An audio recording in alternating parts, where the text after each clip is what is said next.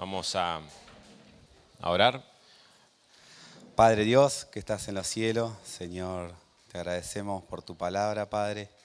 Que ahora en este momento, Señor, tu Espíritu Santo, Señor, obre en cada corazón de los que estamos aquí, Señor, para que realmente podamos ver la cruz de Cristo, el Evangelio, el perdón, Señor, allí, y poder correr hacia esa cruz, Señor, las personas que todavía no te conocen, y que tú obres, Padre, para salvación, puedan arrepentirse de, sus pecados, Señor, y tú eres fiel y justo, para perdonarlos, Señor, y darle vida nueva.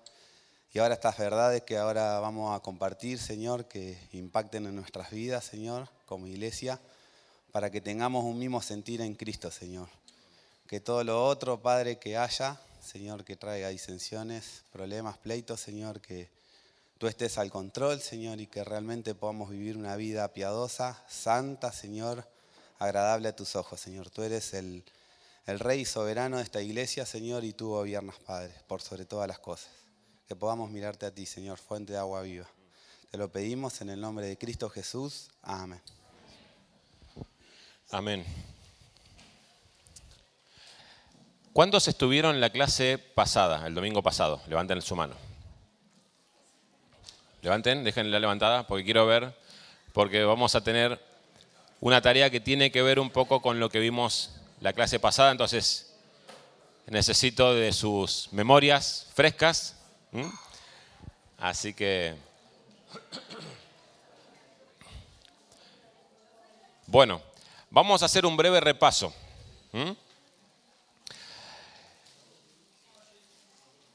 En la clase anterior vimos el propósito central de la iglesia. Entonces, habíamos visto el domingo pasado el propósito central de la iglesia. ¿Cuál era?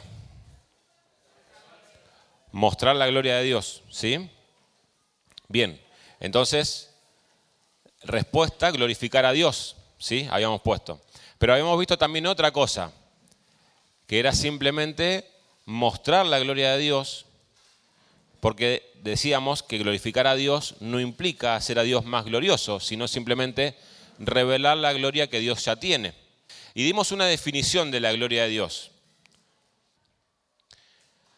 Decíamos que la gloria de Dios es la suma de todas sus perfecciones. Si nos preguntan qué es la gloria de Dios, es la suma, es el cúmulo de todos sus atributos, de todas sus perfecciones, de todas sus manifestaciones. Podemos definir la gloria de Dios de esa manera.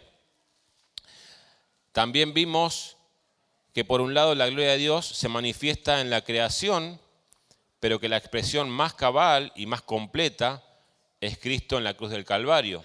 ¿Sí? Habíamos dado también una frase que dice que la cruz puso de manifiesto un aspecto de la gloria de Dios que el universo en toda su grandeza no es capaz de manifestar. ¿Y qué apuntábamos a eso? A que cuando vemos de pronto una montaña, la creación, podemos ver el poder de Dios, la, la creatividad de Dios, su belleza, su grandeza, pero no podemos ver su amor, su gracia, su misericordia. Y es allí en la cruz del Calvario donde podemos ver cómo Cristo derrama su amor, su gracia y su misericordia para revelar aspectos de la gloria de Dios que la creación no puede hacer. Entonces, quedamos en que esta mañana íbamos a ver dos aspectos de la gloria de Dios, o dos aspectos en los cuales nosotros podemos reflejar la gloria de Dios. En la santificación, ¿sí? apuntando a nosotros, pero también en la evangelización, apuntando hacia afuera. Cómo nosotros podemos revelar o manifestar la gloria de Dios, dar a conocer la gloria de Dios en dos aspectos.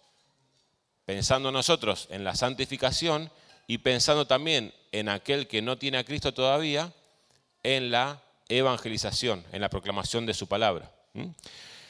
Quiero que vean esta frase. Es de John Piper, dice, la revelación de la gloria de Dios es el fundamento de nuestra salvación y la exaltación de la gloria de Dios es la meta de nuestra santificación. Fíjense cómo en esta frase están los dos aspectos unificados y direccionados a proclamar la gloria de Dios. La revelación de la gloria de Dios es el fundamento de nuestra salvación y la exaltación de la gloria de Dios es la meta de nuestra santificación. Nosotros anhelamos ser santificados progresivamente, no para nuestro propio beneficio, no para nuestra propia gloria, sino para revelar y manifestar la gloria de Dios a través de vidas transformadas a la luz de la palabra de Dios. Personas que dejan de amar lo que antes amaban y ahora comienzan a amar lo que Dios ama, son personas que muestran o que revelan o que dan a conocer a un mundo que se pierde la gloria de Dios. Ahora, fíjense que Dios no solo nos encomendó la tarea de proclamar su evangelio en un mundo que se pierde, no solamente nos encomendó también la responsabilidad de establecer quiénes están dentro y fuera de la iglesia, ¿sí? estamos haciendo un repaso de todos los temas ¿no? que hemos visto, no solo nos llama a fomentar la unidad en medio de la diversidad, sino que también nos encomendó la tarea de proclamar y evidenciar la gloria de Dios con nuestras frágiles e imperfectas vidas. Nos delegó la tarea de evangelizar, de llevar adelante la membresía de la iglesia, de llevar adelante la disciplina de la iglesia, de poder estar en unidad frente a la diversidad, como veíamos también en uno de los temas, pero también nos encomendó que nuestras vidas frágiles y limitadas reflejen de alguna manera la gloria de Dios. Entonces estamos impulsados y llamados a vivir vidas santificadas, vidas que van en, en aumento de la santificación en nuestras vidas para manifestar la gloria de Dios. Ahora, por eso les preguntaba al comienzo cuántos de ustedes estaban en la clase anterior, porque vimos dos aspectos y lo vimos en Apocalipsis, capítulo 5 y capítulo 7, pero en esta mañana quiero que hagan una tarea, que vayan a Romanos capítulo 8, Romanos capítulo 8, versículo 16 al 23. Romanos 8, del 16 al 23 y lo puedan relacionar con los dos aspectos que vimos en Apocalipsis, capítulo 5, versículo 11 al 13 y capítulo 7 del 9 al 12. ¿Se entiende la tarea? Claro. Romanos 8, 16 al 23, va a haber dos aspectos ahí que van a tener relación con lo que dice Apocalipsis capítulo 5 del 11 al 13 y capítulo 7 del 9 al 12. Bueno, ahí está en la pantalla un poquito más claro. Romanos 8 del 16 al 23, vinculado con Apocalipsis 5, 11 al 13 y con Apocalipsis 7 del 9 al 12. ¿Mm? ¿Estamos? ¿Han tenido alguna ¿Han tenido eh, la vinculación? ¿Ya la han encontrado? ¿Sí? ¿Otros grupos? Sí, también, más o menos. Bien, vamos a empezar a ver por este grupo. Si, acertamos. Eh, bueno, eh, Romanos habla de los sufrimientos que tenemos aquí, no se compara con la gloria que tendremos con Cristo. Romanos 5 nos habla, perdón, Apocalipsis 5, 11 nos habla, de, del, cordero, que fue inmolado y, de las glorias que recibió en el cielo, que también recibiremos juntamente con, Cristo. Igual el, Apocalipsis 7 eh, nos menciona también la gloria que tiene Cristo. Eh, y relacionada con Romanos, este, podemos ver el sufrimiento que, que padecemos juntamente con Él y también la gloria que tendremos juntamente con Cristo. Bien, ¿alguien más que haya puesto otra cosa? ¿Otra vinculación que hayan visto? Marce, ¿es? ¿Alguien más vio algo distinto? ¿Pablo? Ahí voy para allá. Es como que Romanos habla más de un presente en general, hablando de un futuro, y Apocalipsis habla de ese futuro específico. Ok, muy bien. Lo mismo. Bien, vamos a leer Romanos. Vamos a leerlo en voz alta. Dice, sí. Ah, perdón. Sí, sí. Como es, acá vimos como el Señor marca en Romano que a- le habla a los hijos y esa confirmación de esa esperanza estábamos viendo en Apocalipsis ya revelada, porque está hablando de esa revelación futura a la cual ellos están eh, esperando esa glorificación. Y en Apocalipsis están mar- marcando esos dos aspectos, los hijos glorificados en el Cordero que fue inmolado. Bien, muy bien. Todas esas cosas son, son, son válidas, lo que dijeron, pero vamos a leerlo, miren. Romanos 8, del 16 al 23. Dice, el Espíritu mismo da testimonio en nuestro espíritu de que somos hijos de Dios, y si somos hijos, somos también herederos, herederos de Dios y coherederos con Cristo, si en verdad padecemos con Él, a fin de que también seamos glorificados con Él. Pues considero que los sufrimientos de este tiempo presente no son dignos de ser comparados con la gloria que nos ha de ser revelada. Porque el anhelo profundo de la creación es aguardar ansiosamente la revelación de los hijos de Dios, porque la creación fue sometida a vanidad, no de su propia voluntad, sino por causa de aquel que la sometió en la esperanza, de que la creación misma será también liberada de la esclavitud de la corrupción a la libertad de la gloria de los hijos de Dios pues sabemos que la creación en- entera gime y sufre hasta ahora dolores de parto, y no solo ella, sino también nosotros mismos, que tenemos las primicias del Espíritu, aún nosotros mismos gemimos en nuestro interior, aguardando ansiosamente la adopción como hijos, la redención de nuestro cuerpo. Fíjense, no sé si recuerdan, de que en Apocalipsis capítulo 5 habla acerca de que la creación le da gloria a Dios y en capítulo 7 que toda la iglesia, el todo el pueblo de los redimidos le da gloria a Dios. Entonces, en Romanos está diciendo que la creación anhela ansiosamente ser libertada de la esclavitud, trasladada a la gloria de Dios, y también habla acerca de que no solamente la creación, sino que nosotros mismos también anhelamos esa libertad y esa glorificación en Dios. Entonces, de alguna manera la vinculación más precisa o más natural es que los dos aspectos que está revelando eh, Romanos es que la creación anhela y que el ser humano también anhela. Y en capítulo 5 habla de la creación que glorifica a Dios y en el capítulo 7 habla de que el ser humano, la iglesia, glorifica a Dios. ¿Se comprende? ¿Se entiende?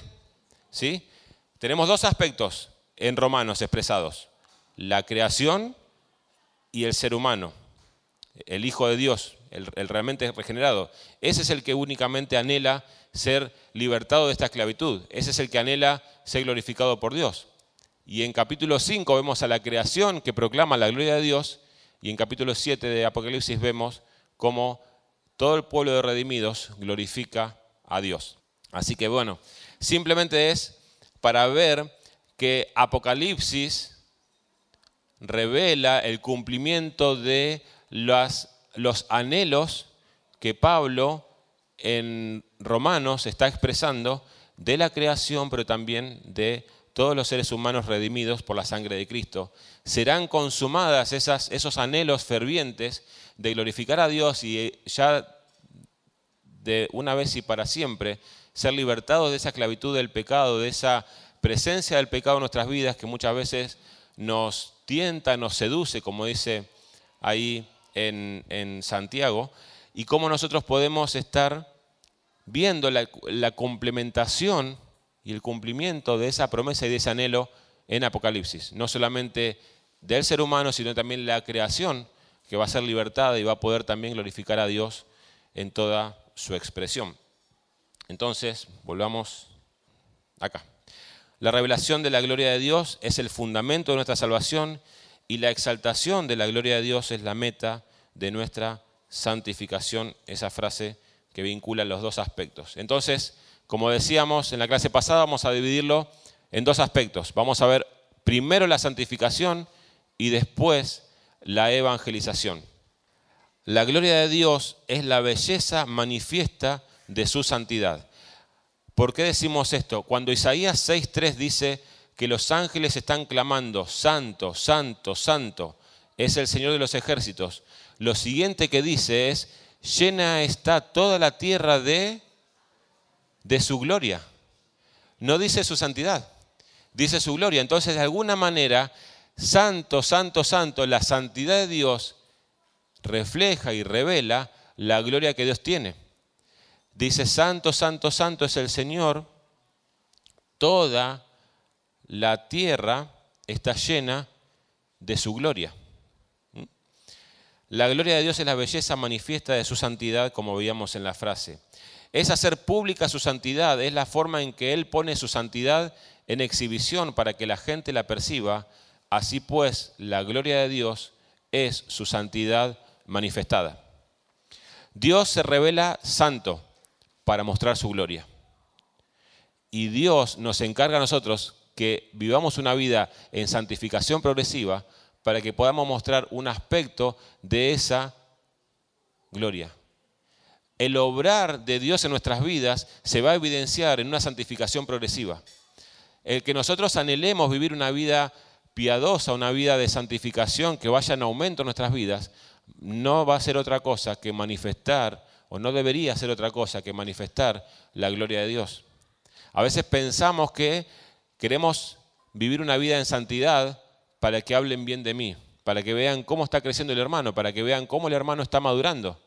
Pero en definitiva, la motivación correcta debería ser para que vea la iglesia o vea el entorno o vea el mundo la gloria de Dios en mi santificación que yo ya no amo más las cosas que Dios amaba, que yo ya no más em, quiero las cosas que antes yo quería, sino que ahora empiezo, digamos, a ordenar mis prioridades a la luz de la palabra de Dios. Y ahí se ve la gloria de Dios manifestada. Otro pasaje. En Levítico 10.3 dice que se mostrará santo entre los que están cerca de él y que será glorificado ante todo el pueblo como santo seré tratado, dice, en presencia de todo pueblo, dicho de otra manera, seré glorificado, así que ver, comprender y tener en cuenta su santidad y en cierto sentido percibirla, es ver la gloria de Dios y por lo tanto poder glorificarlo. Segunda de Corintios 3, 18 dice que al mirar y reflejar la gloria de Dios, somos transformados a la imagen del Señor de gloria en gloria. Fíjense cómo la palabra de Dios vincula la santidad progresiva del creyente con la manifestación de la gloria de Dios. La meta de la salvación, fíjense, la meta de la salvación que Dios efectúa y la culminación de su obra en nosotros tiene como objetivo nuestra glorificación. Romanos 8:16, lo que leíamos recién, el Espíritu mismo da testimonio a nuestro espíritu de que somos hijos de Dios y si hijos también herederos y herederos de Dios y coherederos con Cristo si es que padecemos juntamente con Él para que juntamente con Él seamos glorificados. Fíjense que, no sé si recuerdan cuando hablábamos en Hebreos, que la tentación que tenían estos héroes de la fe era negar a Dios y salvar sus vidas. Pero ellos fueron fieles, pudieron sufrir por causa del Evangelio y de esa manera glorificaron a Dios con sus vidas. Entonces la santidad de Dios la santidad que Dios anhela que nosotros tengamos está siempre vinculada con que nosotros debemos mostrar, y la tarea que tenemos es mostrar y evidenciar en este mundo que se pierde la gloria de Dios. Entonces, vemos en ese aspecto que la santificación es la manera en la cual la gloria de Dios se pone de manifiesto. Otro pasaje, Romanos capítulo 6, versículo 4, porque por el mismo fuimos sepultados con él en su muerte, para que así como Cristo resucitó de los muertos para la gloria del Padre, así también nosotros vivamos una vida nueva. Dios nos dotó de una vida nueva, Dios nos regaló una vida nueva, nos dio una vida nueva para que nosotros podamos vivirla a la luz de la palabra de Dios y enfocados en principios escriturales, y dice, para la gloria del Padre, porque así también nosotros vivamos esta vida nueva para glorificar al Padre. Fíjense en Filipenses, pasaje que escuchábamos recién, pero fíjense en el capítulo 1, versículo 11, dice, llenos del fruto de justicia que es por medio de Jesucristo, y fíjense el propósito, para la gloria y alabanza de Dios. De vuelta, llenos del fruto de justicia que es por medio de Jesucristo para la gloria y alabanza de Dios. Fíjense que está atando el concepto de justicia con el propósito que es glorificar a Dios. Entonces cuando Dios nos pide y nos manda en su palabra que nosotros podamos vivir vidas santas, simplemente lo que está haciendo es que nosotros podamos permitir que la gloria de Dios brille en nuestras vidas. Que el mundo que se pierde pueda ver la gloria de Dios reflejada en personas que ahora andan en una vida nueva, que ahora andan conforme a principios escriturales, que ahora sus prioridades son ordenadas a la luz de la palabra de Dios. Entonces ahí vemos claramente que nuestra santificación es la manera en la cual Dios evidencia por medio de nosotros personas frágiles, falibles, débiles, pero Dios se revela a este mundo que se pierde de esa manera, a través de la santificación progresiva. Pero no es solamente a través de ese aspecto, sino también el segundo aspecto es la evangelización. Estamos llamados a evangelizar, estamos llamados a proclamar a este mundo que se pierde la gloria de Dios y el poder de la cruz y el evangelio de Jesucristo.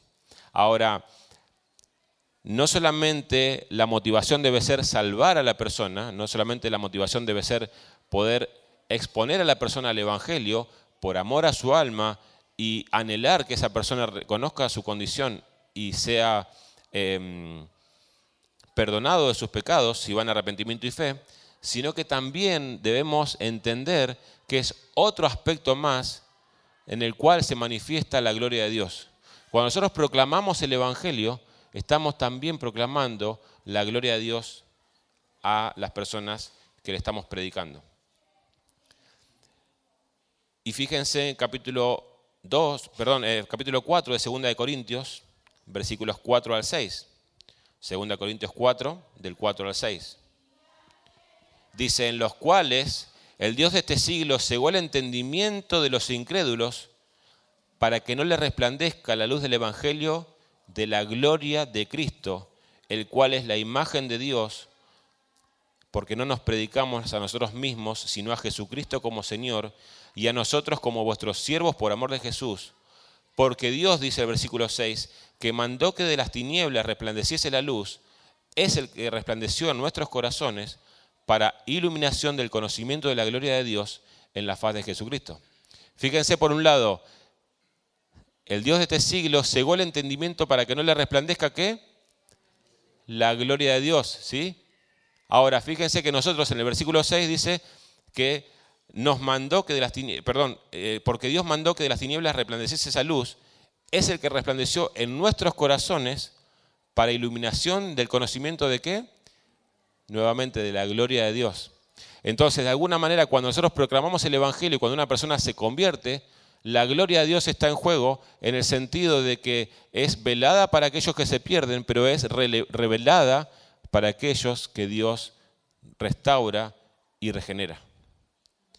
Está la gloria de Dios ahí, velada para aquellos que se pierden, pero manifestada para aquellos que en arrepentimiento y fe acuden y obedecen al llamado eficaz de parte de Dios. Es la gloria de Dios, ahí, revelada para unos y manifestada para otros. Romanos 3:23, por cuanto todos pecaron y están, ¿de qué dice? Destituidos de la gloria de Dios, siendo justificados gratuitamente por su gracia mediante la redención que es en Cristo Jesús. Cuando Dios, a causa del pecado, destituye a la persona, lo destituye de la gloria de Dios. Están privados de ver, de percibir y de disfrutar de toda la gloria de Dios. Ahora, cuando nosotros proclamamos el Evangelio, lo que estamos haciendo es intentando de alguna manera o dando un mensaje para que Dios, cuando obra en el corazón de la persona, la gloria de Dios que estaba velada por el Dios de este mundo, brille en esa persona que comprende el Evangelio. Brille en esa persona que comprende que ha sido excluido de la gloria de Dios por causa de su pecado, pero que puede ser restaurado y que puede ser perdonado y que puede ser nuevamente eh, reconciliado con Dios. Colosenses 1, 24 al 27. Dice, ahora me gozo en lo que padezco por vosotros y cumplo en mi carne lo que falta de las aflicciones de Cristo por su cuerpo, que es la iglesia, de la cual fui hecho ministro, según la administración de Dios que me fue dada para con vosotros. Fíjense, para que anuncie cumplidamente la palabra de Dios, el misterio que había estado oculto desde los siglos y edades, pero que ahora se ha manifestado a sus santos, a quienes Dios quiso dar a conocer las riquezas de la gloria de este misterio entre los gentiles, que es Cristo en vosotros, la esperanza de gloria. Cuando nosotros predicamos a Dios, lo que estamos diciendo es que hay esperanza y es una esperanza gloriosa, es una esperanza de gloria. Es una esperanza que tiene que ver con la gloria de Dios y por eso proclamamos el Evangelio a personas, según dice la administración que Dios que me fue dada para con vosotros, ¿sí? nosotros fuimos encomendados a predicar el Evangelio y lo que estamos haciendo es compartiendo el Evangelio para que la gloria de Dios sea manifestada, para que esas personas puedan tener una esperanza gloriosa. Es una esperanza que descansa en la gloria de Dios. ¿Y por qué es una esperanza gloriosa? Porque el Dios que proclamamos es un Dios glorioso. Es un Dios glorioso.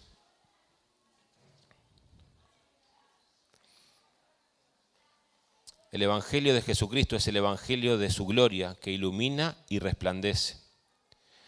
Todo apunta a su gloria, es el centro del universo por el cual todo fue creado y por el cual todo subsiste.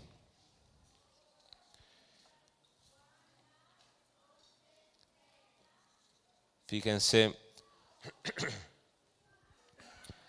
la pregunta es, acá en, esta frase, ¿no? ¿Cómo podemos definir el Evangelio desde la óptica de la gloria de Dios?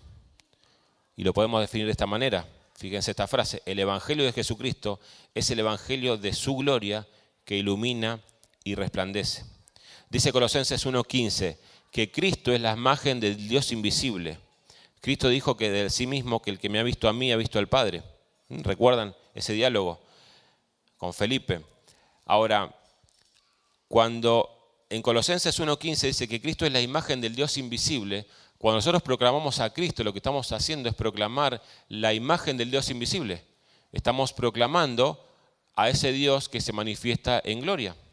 Entonces, el Evangelio de Jesucristo, cuando nosotros proclamamos a Jesucristo, es el Evangelio de su gloria que ilumina y resplandece.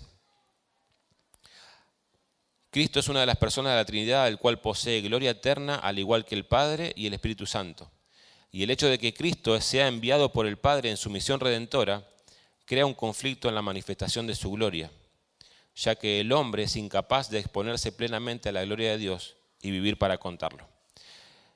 La humanidad de Cristo, cuando Cristo se hace humano, de alguna manera la gloria de Dios quedó recubierta en esa cáscara, en ese envase de la humanidad de Dios.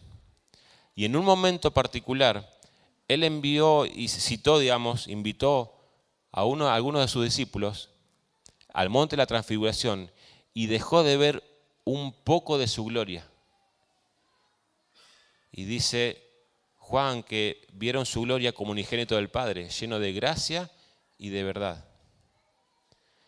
la gloria de Dios quedó de alguna manera recubierta en el traje de la humanidad de Jesús. Era la única manera en la cual el ser humano podía relacionarse directamente con Dios. Era la única manera que podían tener un diálogo fluido y no ser consumidos por esa gloria. Era la única manera en la cual podían relacionarse con Dios. Ahora fíjense que cuando el Hijo de Dios da su vida en la cruz del Calvario, esa cáscara de la humanidad es quebrantada. Es herida por esas lanzas romanas y la gloria de Dios fluyó como un torrente para salvación de muchas almas. Ese envase quedó deshecho, ese envase quedó roto como un frasco de alabastro derramado en libación y esa gloria empezó a correr y a fluir por todo el mundo y de esa manera podemos ser salvos. Pero cuando, nuevamente, cuando nosotros manifestamos y cuando nosotros proclamamos la gloria de Dios, lo que estamos haciendo es proclamar el Evangelio y dejar que la gloria de Dios brille para salvación y para santificación. para salvación y para santificación. El 100% hombre y el 100% Dios veló de alguna manera su gloria para que podamos tener relación con Él. Pero cuando Dios, cuando Cristo, perdón, fue entregado, esa gloria se derramó.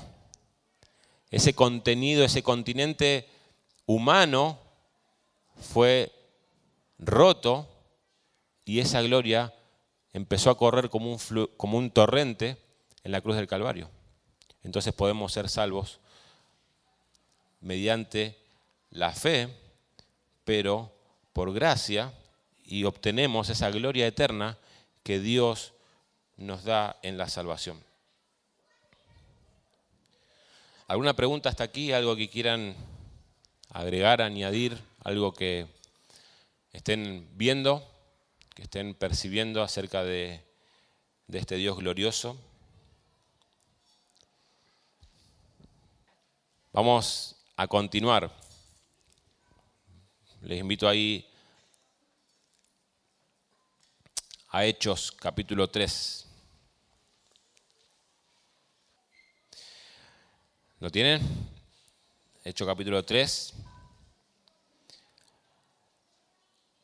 versículo 1. Cierto día Pedro y Juan subían al templo a la hora novena, la hora de la oración, y había un hombre cojo desde nacimiento al que llevaban y ponían diariamente a la puerta del templo, llamada la Hermosa, para que pidiera limosna a los que entraban al templo. Este viendo a Pedro y a Juan que iban a entrar al templo, les pedía limosna. Entonces Pedro junto a Juan, fijando su vista en él, le dijo, míranos.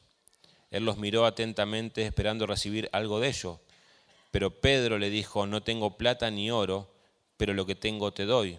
En el nombre de Jesucristo el Nazareno anda y tomándolo de la mano derecha lo levantó al instante, sus pies y tobillos cobraron fuerza, y de un salto se puso en pie y andaba.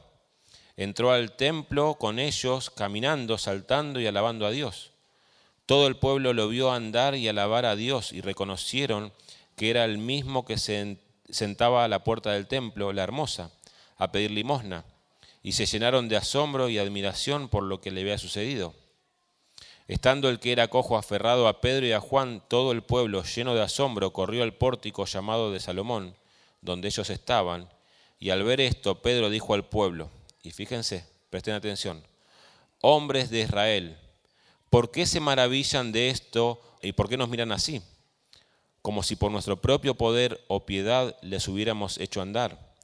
El Dios de Abraham, de Isaac y de Jacob, el Dios de nuestros padres ha glorificado a su siervo Jesús, al que ustedes entregaron y repudiaron en presencia de Pilato, cuando éste había resuelto poner a Jesús en libertad. Pero ustedes repudiaron al santo y justo y pidieron que se les concediera un asesino. Y dieron muerte al autor de la vida, al que Dios resucitó entre los muertos, de lo cual nosotros somos testigos. Estamos llamados, hermanos, a proclamar al autor de la vida, a cual ellos mataron por el anticipado conocimiento de Dios, pero ellos mataron. Y fíjense que el milagro que hacen Pedro y Juan, ellos están viendo que la multitud se acerca, digamos, a Pedro y le dice, ¿cómo hicieron esto? Y Pedro agarra esas miradas centradas en Él y las direcciona a Dios.